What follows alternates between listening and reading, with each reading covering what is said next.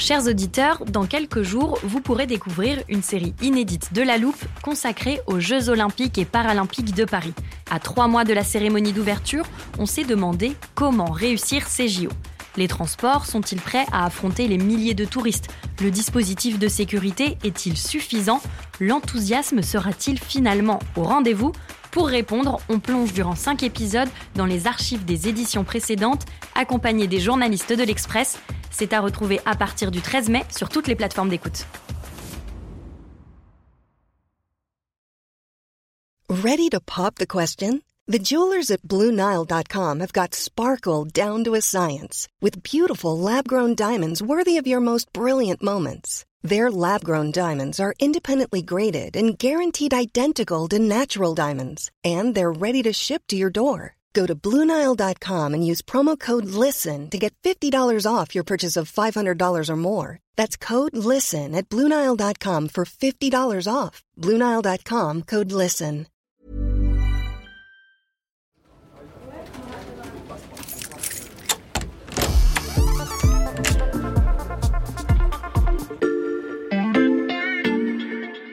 Salut, c'est Margot Lanuzel. Bienvenue dans l'armoire de la loupe. Cette semaine, vous allez tout comprendre sur La Rousse de Kiev. Cet état, la Rousse de Kiev, L'histoire de la Russe de Kiev. La rousse de Kiev. la, Rousse, de Kiev, la Rousse de Kiev. On va donc parler histoire dans cette armoire. Et notre professeur du jour s'appelle Clément Dagnès du service Monde de l'Express. Salut Clément. Salut Margot. La Rousse de Kiev, donc on dit rousse, mais ça s'écrit russe, R-U-S. Euh, J'imagine que c'est peut-être une traduction de Russie. Alors non, désolé Margot, il faut vraiment faire attention à ne pas dire que la Rousse, c'est la Russie, d'un point de vue historique comme géographique. C'est pour ça que, pour éviter toute confusion, certains historiens préfèrent parler de Ruthénie kievienne. C'est un peu plus compliqué.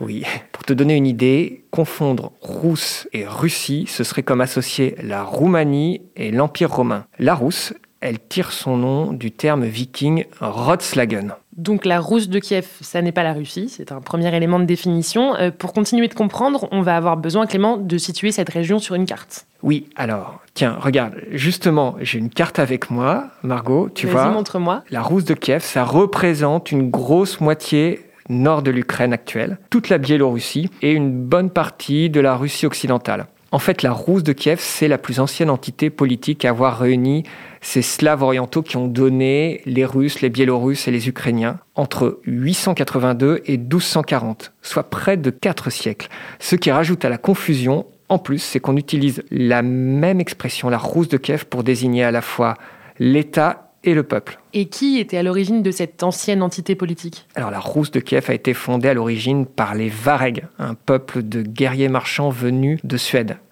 À la fin du IXe siècle, ils installent une capitale à Kiev, Mhm. une cité slave qu'ils ont prise.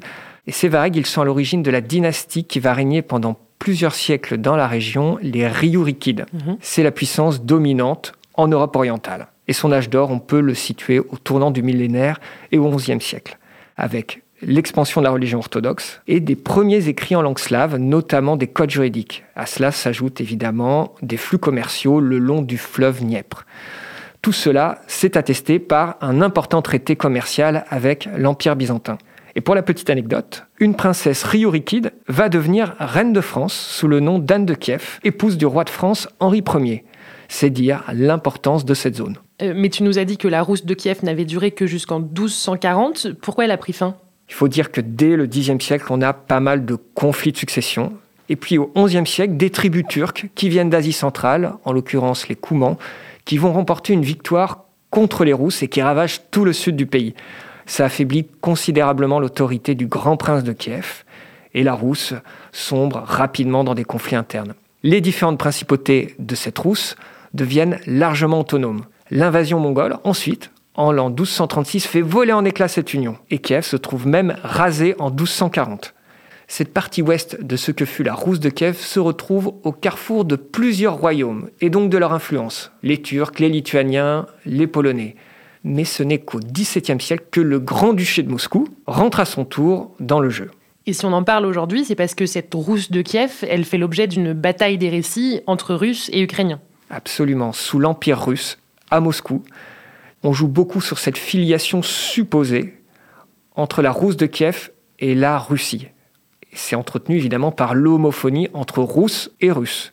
Mais tout ça aboutit et sert à nier l'identité nationale ukrainienne. C'est ce qu'a récemment fait Vladimir Poutine dans un essai qu'il a baptisé de l'unité historique des Russes et des Ukrainiens. C'est l'idée que les Ukrainiens et les Russes forment un même peuple.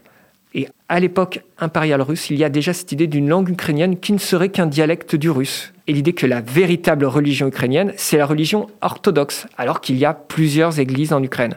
Tout un projet pour nier l'identité ukrainienne. Pourtant, il faut le rappeler, dans les faits, ces Slaves orientaux ne constituent pas une ethnie ou un peuple, ce sont des tribus différentes, bien qu'elles soient unies politiquement par cette rousse de Kiev. Donc une page d'histoire utilisée par Vladimir Poutine dans le seul but de nier l'identité ukrainienne. Nos auditeurs savent, après avoir écouté notre série, que ce n'est pas la seule. Merci Clément. Merci Margot. Voilà, je peux refermer l'armoire. Maintenant, vous savez exactement expliquer ce qu'est la rousse de Kiev.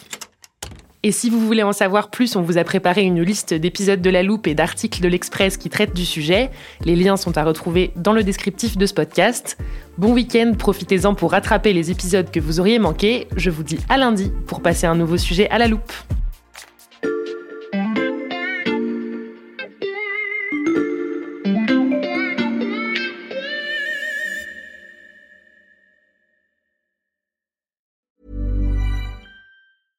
Flexibility is great. That's why there's yoga. Flexibility for your insurance coverage is great too. That's why there's United Healthcare Insurance Plans.